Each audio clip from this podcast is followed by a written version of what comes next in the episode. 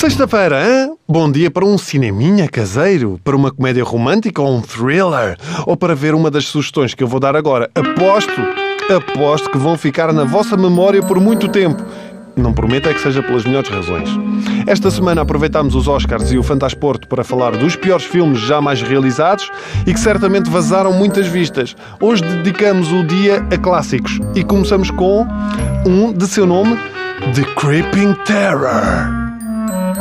The Creeping Terror é o quê? É um filme a preto e branco de ficção científica sobre um extraterrestre que se parece com uma lesma gigante.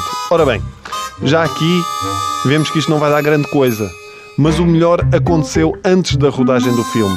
Poucos dias antes de começar a filmar, um monstro, que era feito de cartão, foi roubado. E já sem dinheiro e com toda a produção a andar, o realizador mandou colar uma data de carpetes com ramos e plantas, escondeu pessoas da produção lá por baixo e vai, toca a rastejar. Isto era o monstro, uma espécie de dragão chinês dos pobres. Mas há mais. Um problema fez com que quase todo o áudio do filme ficasse inutilizado. E lá está, sem dinheiro para pós-produção, como é que o realizador resolveu esta situação? Reparem neste pormenor. O filme é todo ele narrado. É narra... Há uma pessoa a narrar o filme. O melhor é que muitas vezes nem se percebe muito bem o que é que ele diz, não tanto pela qualidade do som, mas porque é algo do género. Então o Mick não sabia de onde via tal criatura, mas parecia que. Este filme é tão mau, tão mau, que foi feito em 1964 e só foi divulgado em 1972, como se fosse um segredo de família horrendo em que dissessem Pronto, eu acho que agora já ninguém se importa. Mas claro que importa! Claro que importa! De tal forma que está em todas as listas dos piores filmes. E é incrível. Está no YouTube. Espreitem, por favor. Vocês têm que espreitar isto. Se não quiserem espreitar este, podem espreitar outro. Porquê?